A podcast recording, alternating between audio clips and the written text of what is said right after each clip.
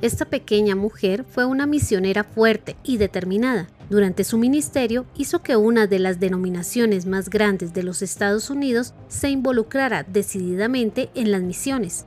Su trabajo e influencia son muy profundos en la forma en la que hacemos misiones hoy en día. Hola, mi nombre es Pilar Prieto y hoy hablaremos de la vida de Lottie Moon. Bienvenido a Byte, Biblia, ideas, teología y experiencias. El programa para descubrir el pasado y el presente del cristianismo. Esperamos que seas retado e inspirado por el episodio de hoy.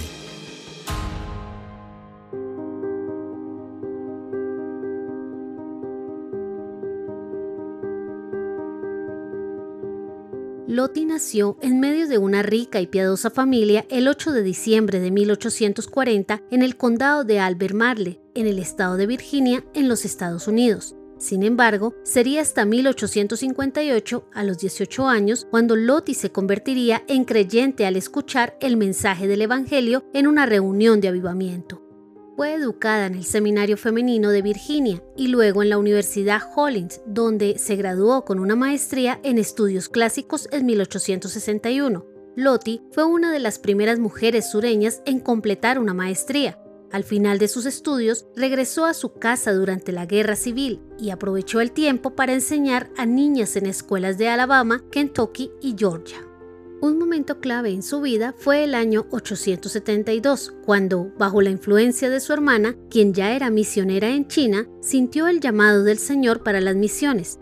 Lottie Moon se convertiría en una de las primeras mujeres solteras en ser nombradas por la Junta de Misiones Extranjeras de la Convención Bautista del Sur. Viajó a China dejando atrás una vida cómoda y una promesa de matrimonio rota decidió no casarse debido a fuertes diferencias en sus convicciones de fe con su prometido.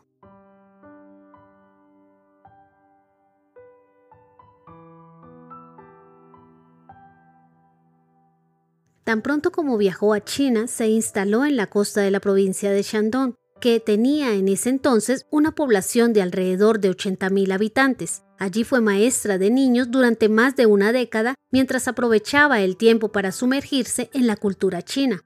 Durante estos años empezó a definir como prioridad la evangelización y la educación de mujeres y niñas. En 1878 abrió un internado para niñas, el primero de muchos que establecería en China a lo largo de su vida. Uno de los trabajos principales de Moon fue promover las misiones extranjeras entre sus hermanos en los Estados Unidos. En sus cartas instaba a los cristianos a apoyar las misiones extranjeras a través de la oración y de las ofrendas. También defendía constantemente su idea de ampliar el papel de las mujeres como misioneras. Alguna vez escribió, lo que quieren las mujeres que vienen a China es una oportunidad libre para hacer el mayor trabajo posible. Para Moon, las misiones eran un asunto de urgencia. Ella defendía la idea de que los misioneros recién nombrados se involucraran en la obra misionera de inmediato, en lugar de esperar para completar el estudio del idioma y para establecer sus permisos regulares. En 1880, Moon decidió hacer un cambio en su estrategia. Dejó su trabajo en las escuelas que ella misma había fundado y se fue a hacer lo que ella llamaba un trabajo de campo, en los próximos años ella abandonaría la docencia para dedicarse solamente al trabajo evangelístico. Recorrió más de 15.000 kilómetros cuadrados visitando a cientos de mujeres y compartiendo el Evangelio con ellas en las calles, en sus hogares y en sus casas. En medio de su trabajo, ella escribió al secretario de la Junta de Misiones, Mientras recorro mi camino de aldea en aldea, siento que no es una fantasía ociosa que el Maestro camina a mi lado y escucho su voz que me dice gentilmente, He aquí, yo estaré contigo siempre hasta el final.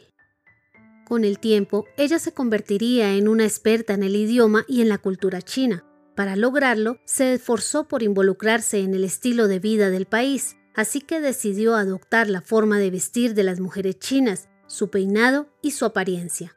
También sostuvo un fuerte respeto por la cultura china, que contrastaba con la actitud de muchos de sus colegas. Alguna vez dijo, es fácil entregarse a la obra misionera, pero no es fácil entregarse a un pueblo extraño. Este último es un trabajo mucho mejor y más verdadero que el primero.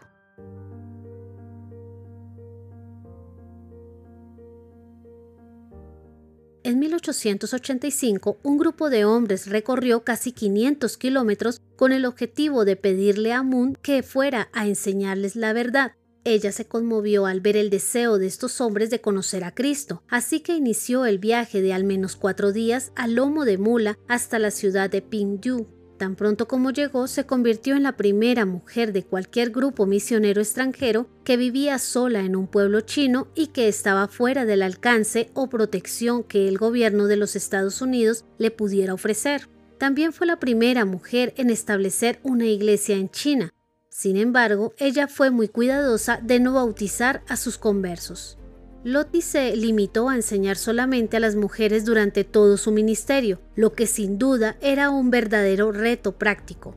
Pero, paradójicamente, muchos hombres llegaron a escuchar el Evangelio oyendo a través de la ventana mientras ella les enseñaba a las mujeres. Uno de los conversos más influyentes del ministerio de Moon fue el pastor Lin Shong-ting, que se convertiría en un evangelista chino muy destacado.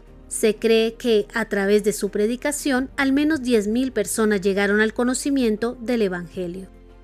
Durante este tiempo, Loti logró sobrevivir al levantamiento de los Boxers, un movimiento nacionalista chino, iniciado en el año de 1898 y finalizado en 1901, que buscaba exterminar la influencia extranjera en el comercio, la política y la religión en 1912 los problemas políticos y económicos azotaban a China. Muy pronto el hambre llegó a la ciudad de Pingdu y Loti Moon se encontró en medio de una situación muy difícil. Como ella provenía de una familia muy adinerada, comenzó a donar su dinero heredado para ayudar a aliviar el hambre de sus hermanos chinos. También usó sus recursos personales para aliviar las deudas que la misión había contraído pero los recursos se empezaron a agotar y ese mismo año la propia Moon empezó a padecer hambre, lo que le causó un serio problema de desnutrición, a tal punto que los misioneros más jóvenes buscaron los medios para enviarla a los Estados Unidos para que pudiera recibir atención médica. Sin embargo, mientras estaba en un barco en Kobe, Japón, murió en la víspera de la Navidad de 1912. Alguna vez diría sobre su trabajo, Ojalá tuviera mil vidas que pudiera entregar por las mujeres de China.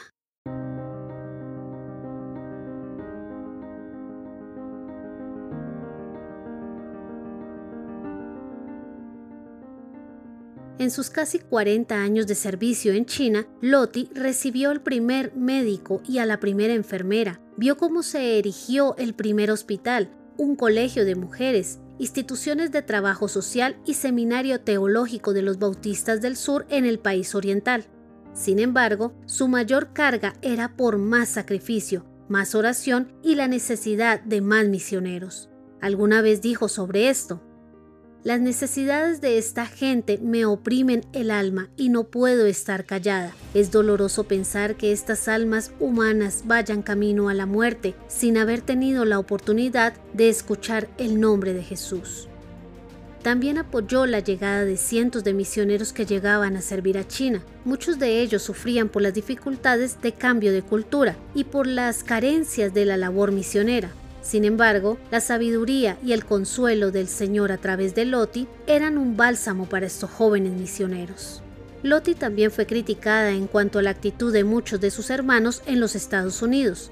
Reprendió a los bautistas del sur por sus disputas doctrinales, por la inconsistencia de enviar misioneros a África mientras oprimían o ignoraban a los afroamericanos en los Estados Unidos, y por su escaso interés y apoyo a las misiones extranjeras. 40 años de tales amonestaciones y apelaciones surtieron efecto, y la Convención Bautista del Sur se convirtió en uno de los principales organismos de envío de misioneros del mundo.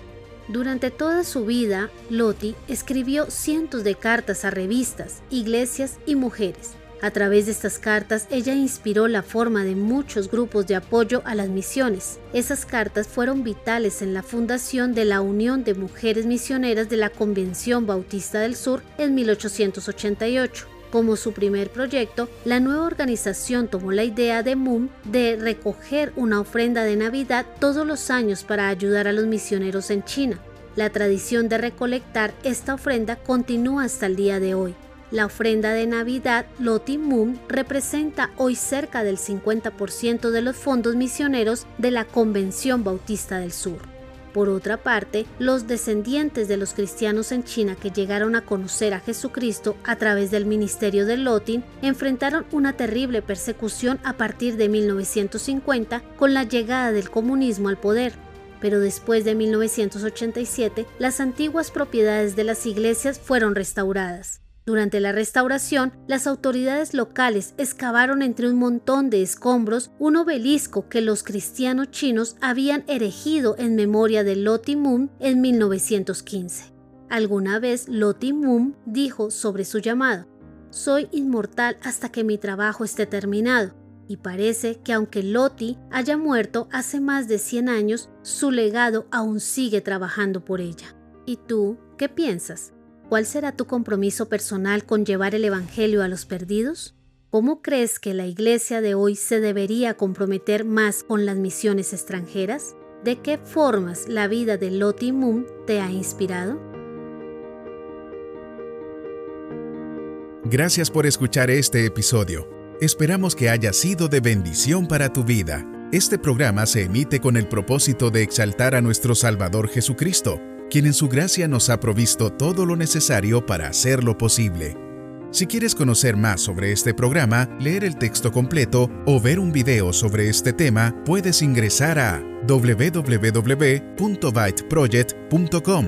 También puedes seguirnos en nuestras redes sociales, YouTube, Instagram o Facebook como Byte Project.